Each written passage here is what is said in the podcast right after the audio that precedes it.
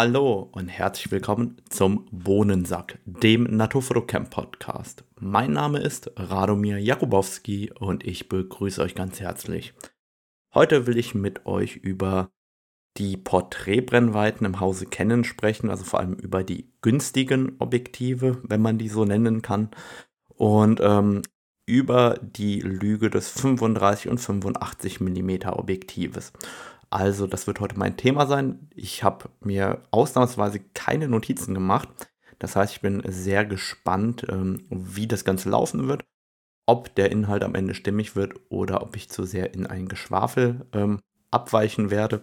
Dementsprechend schauen wir mal, ob diese Podcast-Episode überhaupt ähm, rauskommen wird. Und ganz, ganz wichtig, am Ende dieser Episode verrate ich euch auch noch, wie ihr etwas Schönes gewinnen könnt. Also, es gibt im Hause Canon in der RF-Reihe aktuell günstige Objektive und teure Objektive. Und oft auch zwei davon. Also wenn wir bei 50 mm oder 85 mm schauen, dann gibt es zum einen günstige Varianten, also ein 1,8 50 mm RF oder ein ähm, 2,0 85 mm RF und dann gibt es auch ein Pendant als L mit der Lichtstärke 1,2, also ein RF 50 mm 1,2 L USM und ein 85 mm 1,2 L USM.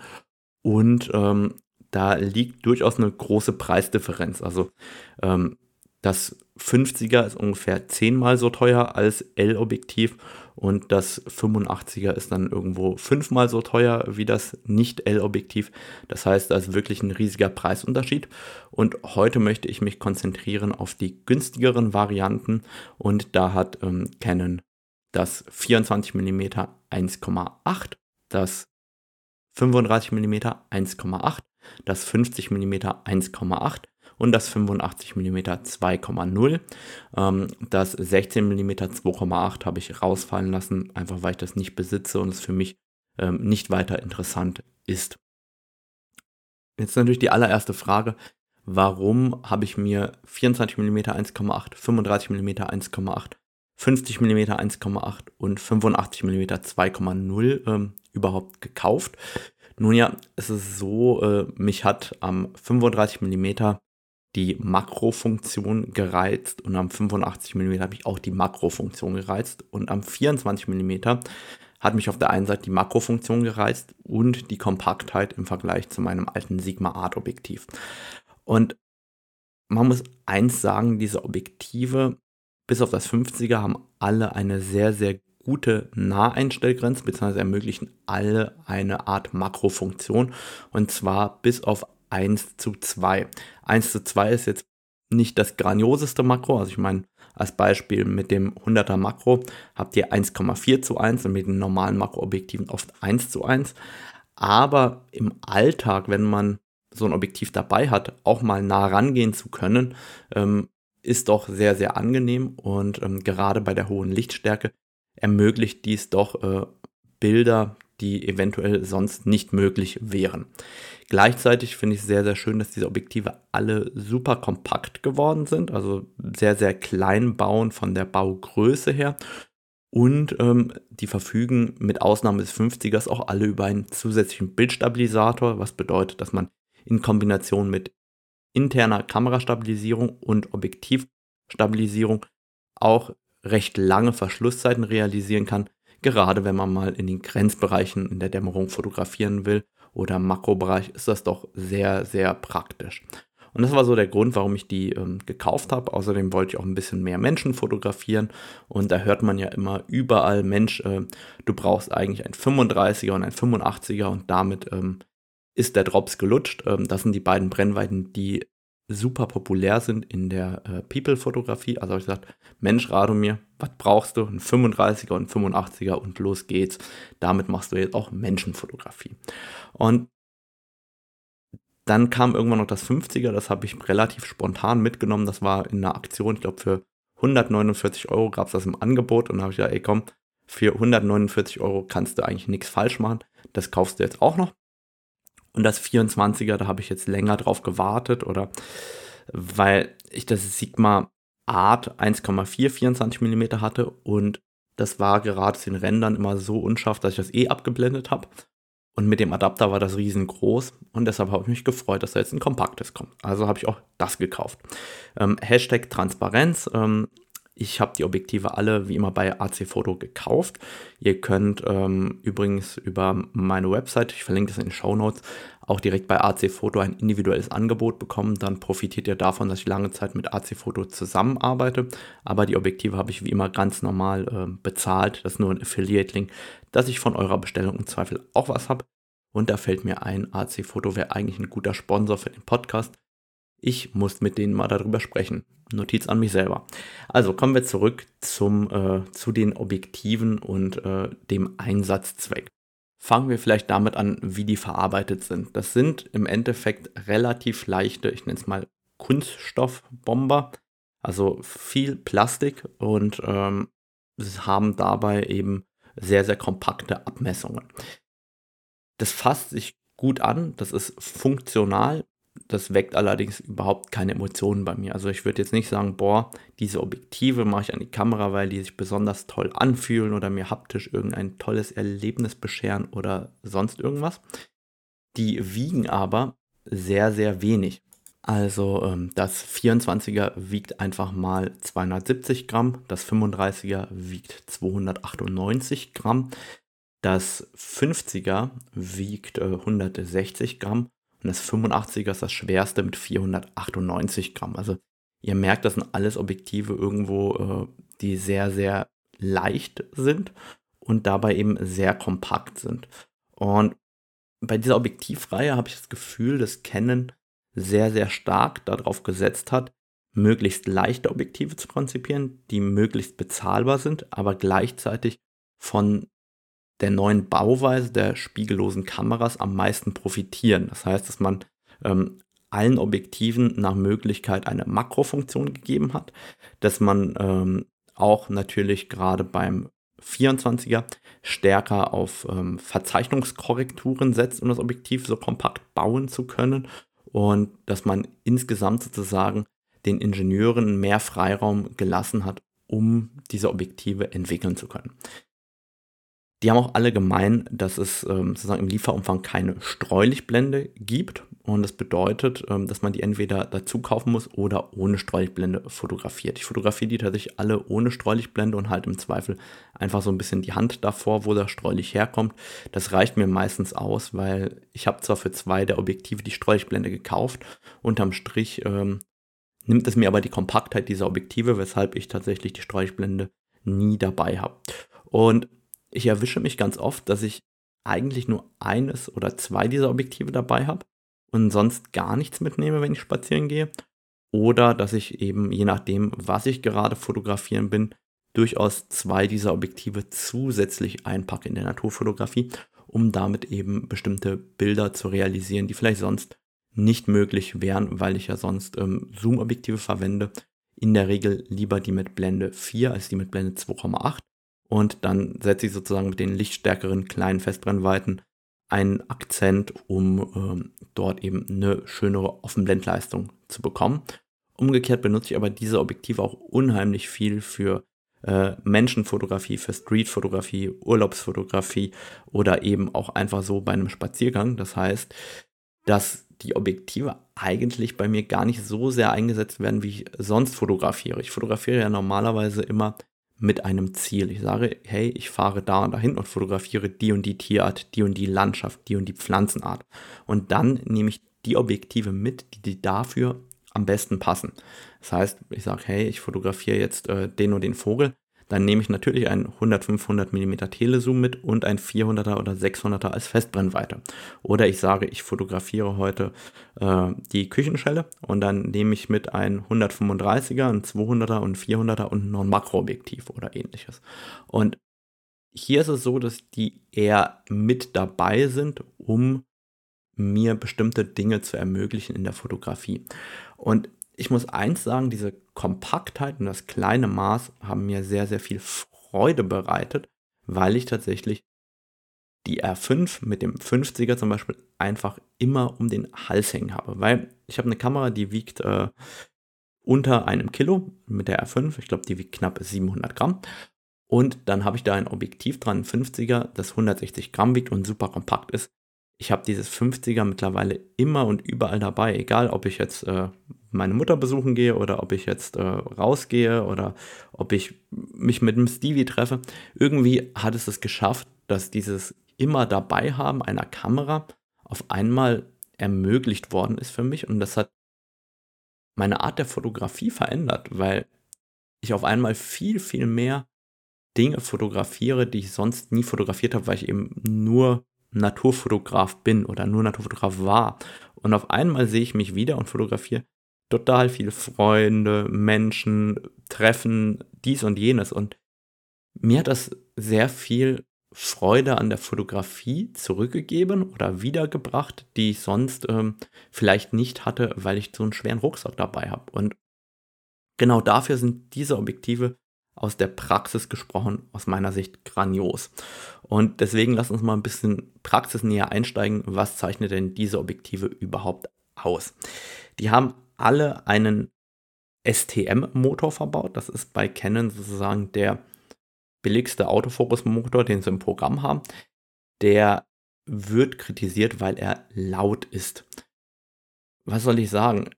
Der, man hört den halt. Ich persönlich, ey, mich stört das nicht, dass der ein bisschen Geräusche macht. So schlimm ist das Ganze nicht. Ähm, aber das ist so ein Kritikpunkt, der immer wieder geäußert wird und der ist nicht ganz so schnell wie der USM-Motor. Das heißt, die L-Objektive haben einen schnellen und lautlosen Motor. Die in Anführungszeichen günstigen Objektive haben eben diesen STM-Motor. Ich finde den vollkommen ausreichend. Also wenn eine Person auf mich zurennt, kann ich die damit scharf fotografieren. Ich habe generell mit den Objektiven sehr, sehr wenig Ausschuss. Der Autofokus funktioniert, der sitzt auf dem Punkt. Es ist wieder genauso wie beim Finish der Objektive. Das weckt keine Emotion. Also es ist nicht so, dass du sagen würdest, dieser Autofokus ist der schnellste auf der Welt, dieser Autofokus ist der beste auf der Welt, es ist der leiseste. Nee, kein Superlativ der funktioniert halt. Und mehr eben auch nicht. Dann ist es ja so, dass neben Autofokus das ganze Thema Bildqualität ein riesiges Thema ist und ähm, Bildqualität unterscheidet man ja auf sehr, sehr vielen Stufen. Und da muss man einfach sagen, die Objektive sind alle durch die Bank weg solide optische Konstruktion. Also die sind alle scharf, und da, ich, ich finde, da muss man so ein bisschen unterscheiden. Das 24er, 35er, 85er, die sind alle wirklich richtig scharf von der Bildmitte bis zum Bildrand hin. Auch schon bei Offenblende sehr, sehr gut zu gebrauchen. Und dann haben wir das 50er, das optisch etwas schlechter ist. Ich äh, sehe das natürlich auch im Preis. Das 35er kostet 550 Euro, das 24er kostet 750 Euro, das 85er kostet 700 Euro und das 50er kostet eben nur 200 Euro. Das heißt, ähm, man merkt den Unterschied auch in der Bildqualität. Also grundlegend sind aus meiner Sicht all diese Objektive bei Offenblende brauchbar bis gut. Ich setze sie auch sehr, sehr viel oder fast nur bei Offenblende ein. Aber wenn man die abblendet, gewinnen die alle nochmal an Schärfe. Das heißt, ähm, aus meiner Sicht gerade das 35er, 24er und äh, 85er, da merkt man eben, dass bei Blende 2,8 sind die schärfer als bei ähm, Blende 1,8 bzw. 2,0. Beim 50er ist es das gleiche. Und spätestens bei Blende 4 ist es so, dass die wirklich über den gesamten Bildbereich komplett richtig gestochen scharf sind. Und jetzt klingt das zwar negativ, aber die Schärfe ist bereits bei Offenblende vollkommen ausreichend für das, was ich mache. Das heißt, wenn ich Erinnerungen schaffen möchte, ermöglichen mir das diese Objektive ohne Probleme. Und gerade das 24er, das 85er und auch das 35er sind bis an den Bildrand bei Offenblende so scharf, dass es wirklich für alles taugt, was man macht. Das 50er fällt zum Bildrand hin schon bei Offenblende 1,8 deutlicher ab als die anderen. Das heißt, da merkt man einfach auch den Preisunterschied irgendwo. Man muss aber sagen, dass man auch mit dem 50er bei Offenblende für den Preis überhaupt nicht meckern kann. Das heißt, rein von der Schärfe sind die alle sehr, sehr gut. Und dann kommt das Thema natürlich, ähm, wie sind denn die chromatischen Aberrationen aus meiner Sicht? Und da merkt man eben, dass die alle ähm, korrigiert sind, nicht nur von der Optik her, auch natürlich digital hinterher, aber die Objektive neigen von der Vergütung alle dazu, dass sie etwas mehr chromatische Aberrationen zeigen als ein L-Objektiv. Also aus meiner Sicht recht stark, aber ich denke vom Preis-Leistungs-Verhältnis durchaus noch in einem Sweet Spot, wo man sagen kann, das ist ähm, okay, also wieder funktional. Dann ist natürlich die nächste Frage, wenn es um das Thema Lens Flares geht, Streulichtverhalten. Und da finde ich, dass die Vergütung am allerstärksten auffällt. Und zwar sind die eigentlich unauffällig bei direktem Gegenlicht. Dann machen die mal einen kleinen Lensflare, aber jetzt nichts, äh, wo man aus dem Höschen springt, aber auch nichts Auffälliges Negatives. Aber wenn man solche Streulichtquellen hat, die schwer definierbar sind, also ich nenne es mal, man hat im Hintergrund eine Tür oder man hat einen Weg im Hintergrund, wo auf einmal Sonne mit dazu kommt oder man hat ähm, so typischerweise so äh, vielleicht eine Terrasse. Und man hat im Hintergrund einfach so eine Lichtquelle, die diffuses Streulicht spendet. Dann wirken die Lensflares teilweise so ein bisschen verschmiert. Man kriegt dann so eine Art schmieriges Gegenlicht äh, mit rein. Und das ist tatsächlich etwas, wo ich sage, da wäre eine bessere Vergütung, so wie es die L-Objektive haben, schöner, weil das führt bei den hochpreisigen Objektiven überhaupt nicht zu einer Lensflare-Bildung. Und hier in dem Fall gibt es sozusagen eine Art Flare, der tatsächlich teilweise ähm, störend wirkt, weil der einfach Kontrast im Bild abnimmt. Und wo wir gerade von Kontrast sprechen, die Objektive sind alle super kontrastreich, bilden alle scharf ab. Und das führt dazu, dass der Bildlook dieser Objektive insgesamt numerisch wirkt. Also, ähm, was meine ich damit? Wenn wir von, oder wenn ich von einem, es gibt einen organischen Bildlook und einen numerischen Bildlook. Der organische Bildlook, das ist so diese Poesie, den manche Objektive ausstrahlen können. Ja, wenn ich einen 200 mm 2,0 nehme, einen 135 mm 2,0, einen 85 1,2 oder egal, was man für ein legendäres Objektiv nimmt, die sind alle super organisch vom Look. Der Übergang von Unschärfe zu Schärfe ist total smooth, ganz weich. Die Vignettierung passt dazu. Da ist sozusagen alles so richtig schön. Und bei den, ähm, wie soll ich sagen, bei den günstigen RF-Objektiven, von denen wir gerade sprechen, ist dieser Bildlook wesentlich numerischer. Und da merkt man einfach den Unterschied äh, in den Nuancen. Die Frage ist, fällt das dem Fotografen oder dem Motiv, das nachher das Bild bekommt, überhaupt auf, weil das sind tatsächlich diese Nuancen, wo man dann einfach merkt, wo kommt denn der Preisunterschied überhaupt her von diesen Nicht-L-Objektiven zu einem L-Objektiv.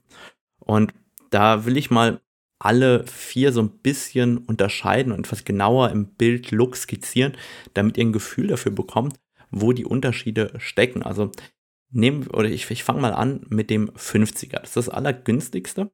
Und dieses Objektiv macht mir mit Abstand am meisten Spaß, weil es eben so leicht und so kompakt ist und es so günstig ist. Das heißt, selbst wenn mir das mal irgendwo gegen den Baum kracht, weil die Kamera gerade um meine Hüfte baumelt und ich den Baum hochklettern will, dann ist mir das eigentlich relativ egal, weil es so günstig ist. Ich weiß genau mit einem 50 mm 1,2, das würde ich vermutlich wegen dem Gewicht gar nicht dabei haben. Und ich würde viel, viel besser drauf aufpassen, weil ich dann wirklich Angst um dieses Objektiv hätte. Und mich befreit es erstmal von dieser Hemmung, ähm, das Objektiv dabei zu haben. Was der erste Schritt dafür ist, dass meine Bilder dadurch besser sind, dass meine Fotografie dadurch besser ist auf einmal. Und das 50er 1.8, das ist bei Offenblende in der Bildmitte scharf genug. Also wenn man sich ähm, dafür Testcharts anschaut, ist die Schärfe mit über 4000 Linienpaaren in der Mitte wirklich ähm, grandios und baut relativ schnell zu den Bildrändern eben ab. Das heißt, wenn man das Motiv etwas außermittiger ins Bild stellt, dann merkt man eben, dass die Augenpartie zum Beispiel unschärfer wird und dann zum Rand hin eben so richtig unscharf wird. Da hilft tatsächlich nur Abblenden. Die Vignettierung ist merkbar und auch angenehm beim 50er. Ähm, und bei Gegenlicht, wie gesagt, das ist kein Objektiv, das besonders auffällig ist bei Gegenlicht. Das heißt, der Bildlook ist insgesamt okay, ein bisschen numerisch, aber es macht insgesamt Spaß im Einsatz. Der Autofokus liefert ein konsistentes Ergebnis. Das heißt, unterm Strich bekommt man für diese 200 Euro wirklich super, super viel Leistung.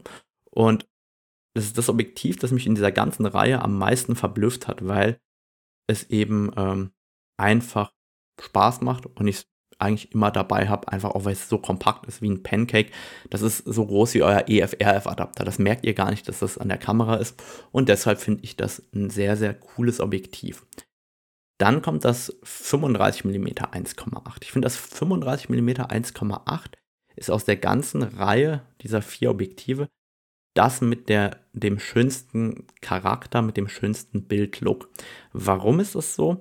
Also die Schärfe ist über den kompletten Bildbereich sehr, sehr gut, auch eben schon bei Offenblende. Ähm, abgeblendet wird es tatsächlich noch besser. Das vignettiert verhältnismäßig, also jetzt im Vergleich gerade zum 50er und dem 85er, in Anführungszeichen recht stark. Das trägt aber insgesamt auch zum Bildlook bei. Es ist bei Gegenlicht unauffällig, es flärt nicht viel, es ist kompakt und es hat einen sehr, sehr schönen und starken Kontrast. Insgesamt wirkt dieses Objektiv vom Bildlook her aus meiner Sicht am ausgewogensten von den Vieren und ähm, dementsprechend benutze ich das 35er eigentlich auch sehr, sehr gerne. Warum ich das Wort eigentlich benutzt habe, erkläre ich später im Podcast. Das heißt, 35er ist aus meiner Sicht das ausgewogenste irgendwie von äh, Bild, Look, Schärfe, Charakteristik. Das ist wirklich ein schönes Objektiv geworden. Dann kommen wir zum ähm, 24er, das ist das allerneueste. Ich habe es tatsächlich schon ähm, ausgiebig benutzt und mir macht es auch sehr, sehr viel Spaß. Es ist von der Baugröße her identisch zum 35er. Eigentlich könnte man, also wenn ihr mir mit verbundenen Augen irgendwie 24er und 35er geben würdet und in die Hand drücken würdet und ich dürfte die Frontlinse nicht anfassen, dann würde ich, glaube ich, keinen Unterschied spüren. Ähm, ich könnte die nicht auseinanderhalten.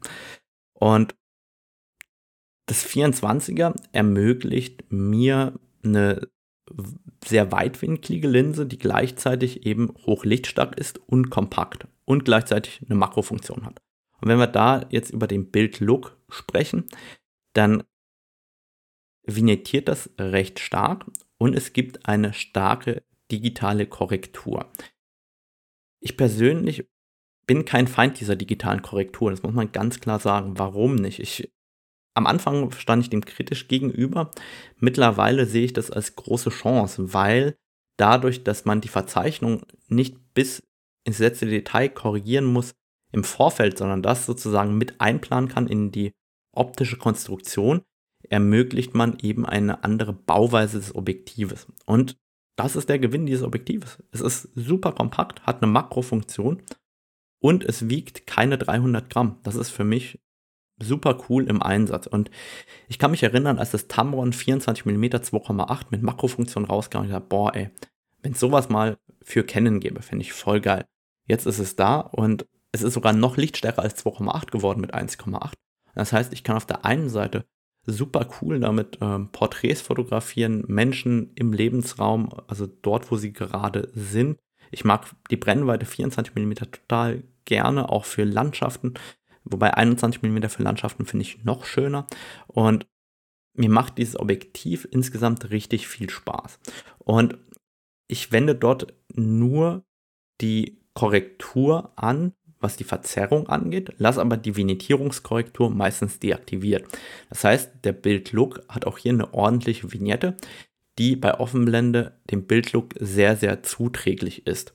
Und ich finde hier, dass das 24er wieder sehr, sehr schön äh, den Bildlook hat, der mir gut gefällt, sehr kontrastreich ist. Aber im Bokeh merkt man eben diese Tacken günstigere Vergütung, die bei den Objektiven zum Einsatz kommt. Und dort neigen die Unschärfekreise ähm, nicht ganz so schön weich zu werden, wie man es von L-Objektiven gewöhnt ist. Das hat übrigens auch das 35er und auch das 50er und auch das 85er.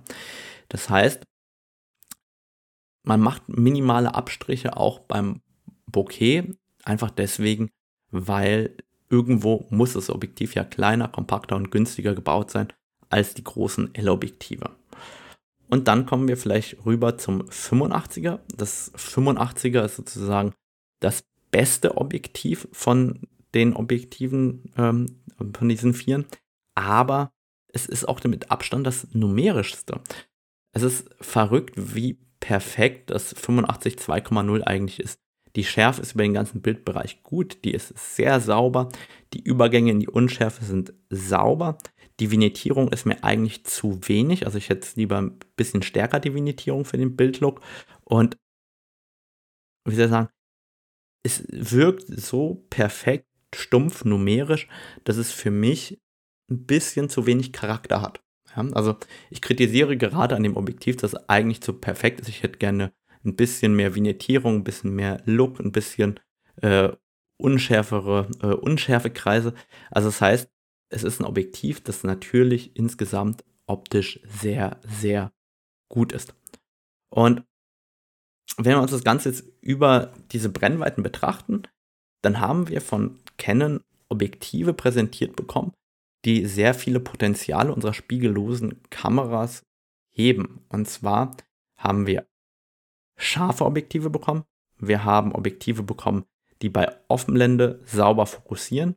Wir haben Objektive bekommen, die alle durch die Bank weg bei Offenblende brauchbar bis sehr gut sind, also brauchbar 50er. Alle anderen sind meiner Meinung nach sehr gut bei Offenblende, gerade auch unter Betrachtung des Preises. Die sind alle super kompakt und die führen dazu, dass, wie gesagt, meine Fotografie besser wird, weil sie überhaupt stattfindet. Also ich hatte früher nie eine Kamera umhängen, es sei denn, ich musste, weil mich das Gewicht gestört hat. Und mittlerweile habe ich mich da so dran gewöhnt, dass ich gerne aus dem Haus rausgehe und einfach andere Motive mache. Und ich finde, das ist tatsächlich der Impact auf meine Fotografie, den ich sehr positiv sehe und der Grund, warum ich vermutlich diese Podcast-Episode überhaupt aufnehme. Weil ich gemerkt habe, dass ich dadurch neue Möglichkeiten geschenkt bekomme.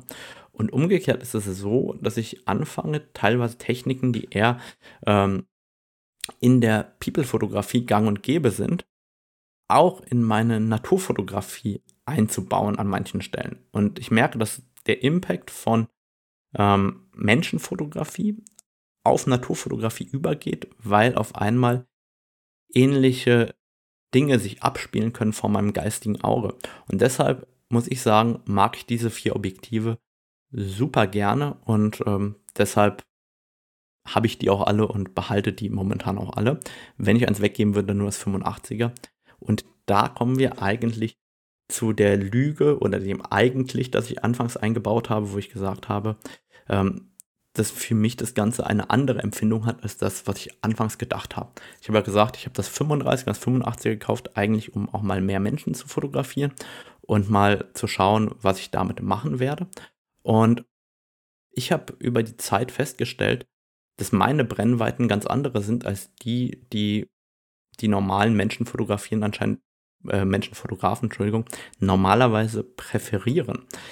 Ich persönlich präferiere nämlich 24 mm und 50 mm. Das heißt, mein Line-up ist eigentlich 24 mm, 50 mm und dann 135 mm. Damit kann ich von mir aus den ganzen Tag fotografieren. Ich nehme meistens dann das 24er und das 50er mit oder das 50er und das 135er. Und das 35er und das 85er benutze ich persönlich erschreckend wenig. Für mich sind das Brennweiten, die nicht Fisch, nicht Fleisch sind. Mir ist das 85er oft zu lang oder eben zu kurz. Und mit dem 35er ist es so, ich kann damit zwar den ganzen Tag fotografieren, aber ein Porträt mit 35 mag ich nicht so gerne wie mit 50.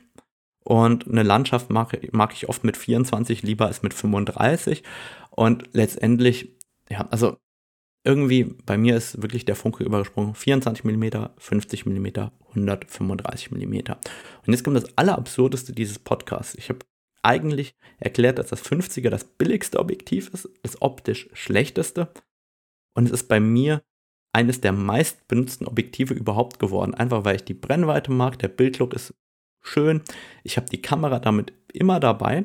Mit 50 mm kann man im Zweifel eine Landschaft fotografieren, man kann damit ein Porträt machen, man kann damit auch ein passables Makro machen.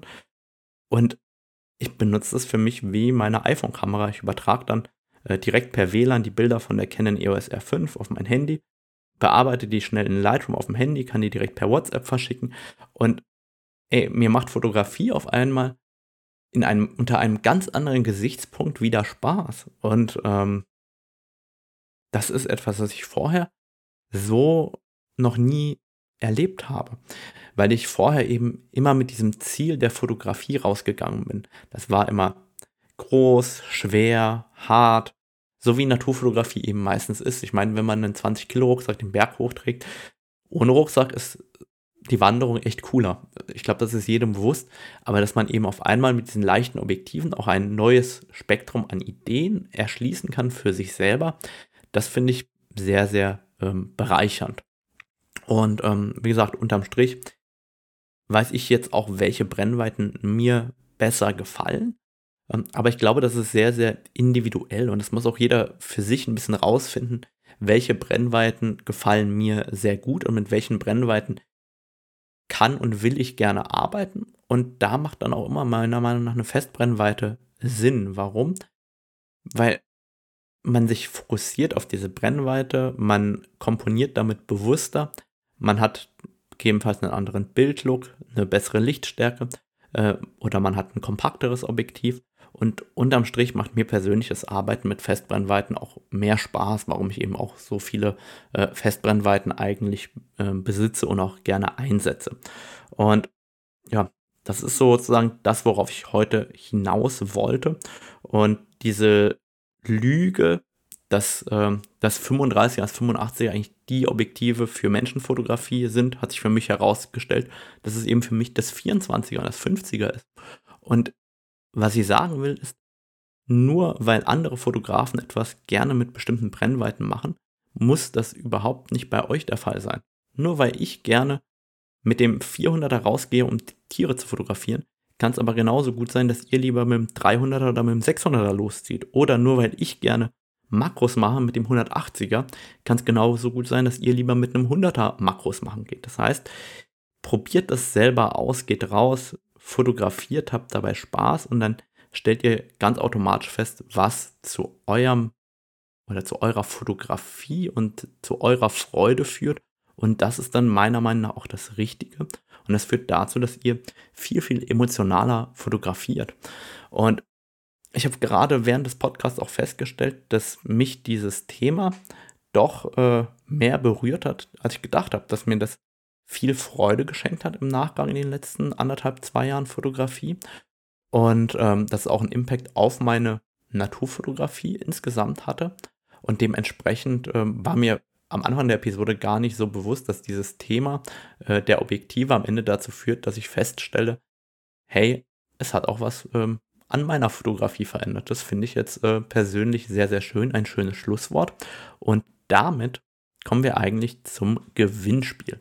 Und zwar könnt ihr eine Canon EOS R10 zusammen mit dem Canon RF 100 bis 400 mm 5,6 bis Blende 8 IS-USM gewinnen. Das heißt, ähm, Kamera plus Objektiv werden mir für diese Verlosung zur Verfügung gestellt von der Firma äh, Canon Deutschland. Das heißt, eigentlich ist das Werbung. Keine Ahnung, ob es Werbung ist, weil ich keine Gegenleistung erhalte. Das ist jetzt eigentlich auch vollkommen egal, ob Werbung oder nicht. Ähm, aber ihr könnt auf jeden Fall das Ganze gewinnen. Wie könnt ihr das Ganze gewinnen? Nun ganz einfach. Geht einfach unter eurem Apple Podcast Player hin, lasst eine Bewertung da für meinen Podcast und zwar schreibt auch etwas rein, macht einen Screenshot von der Bewertung, bevor ihr die abschickt und schickt mir diesen Screenshot an radomir.naturfotocamp.de und ähm, dann natürlich das Abschicken nicht vergessen. Und ich verlose am 6. 12. um 6.12 Uhr, also ist der Einsendeschluss sozusagen, verlose ich äh, diese Canon EOS R10 mit dem Canon 100 bis 400 mm unter allen, die eben eine ähm, Bewertung geschrieben haben und mir die eben auch im Vorfeld haben zukommen lassen. Einfach sozusagen, damit ich auch weiß, von wem überhaupt ähm, diese Bewertung stammt. Sonst kann ich ja natürlich nachher keinen Gewinner küren. Dann bedanke ich mich wie immer einfach fürs Zuhören und wünsche euch einen schönen Tag. Bis dann. Tschüss.